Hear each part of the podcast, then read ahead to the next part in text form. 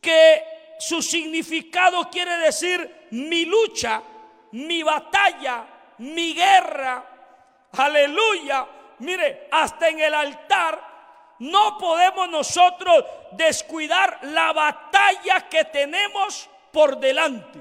Mire lo que dice la escritura en segunda de Timoteo, en el capítulo número 4, el versículo número 1. Un texto muy importante para cada uno de nosotros. Alabado sea el Señor. Segunda de Timoteo capítulo 4, verso 7. Dice la escritura.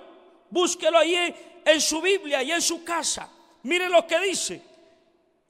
La piedra de Neftalí significa mi lucha, mi batalla. Y dice aquí, he peleado la buena batalla.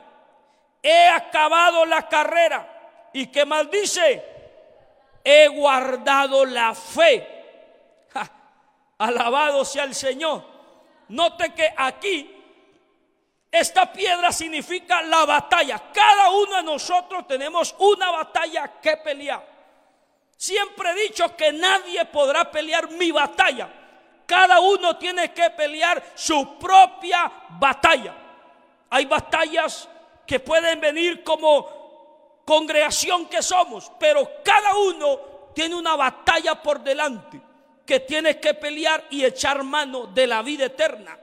Y es aquí donde esta piedra de Neftalí, que significa mi lucha, me hace ver que en mi altar no puedo yo descuidar la batalla que tengo que pelear.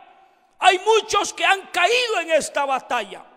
El, el salmista David describió cuando mataron a Saúl, dijo, oh, cómo han caído los valientes.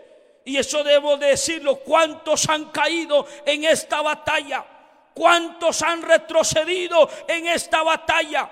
Algunos piensan que esto es solamente color de rosa, pero no. La Biblia dice que es necesario que a través de muchas persecuciones, entremos al reino de los cielos.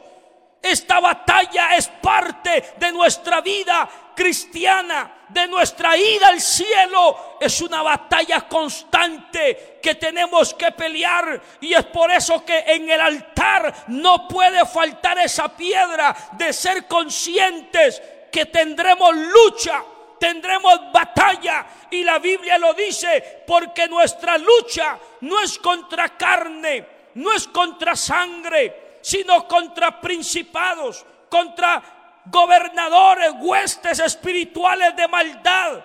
Y nos señala que nuestra guerra es una guerra espiritual. Y nuestra guerra no es solamente por un día, no. Esta guerra es hasta que suene la trompeta o llegue la muerte a nuestra vida.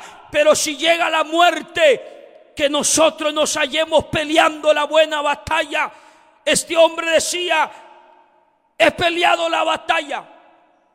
He peleado diciendo, yo peleé mi batalla. Y marca varias cosas porque dice, he peleado esa batalla. Mi pregunta es, si tu altar está mal, si tu altar está arruinado, si tu altar no está bien, por eso es que la batalla se pierde. Si no hay un buen altar, no hay donde Dios se pueda manifestar.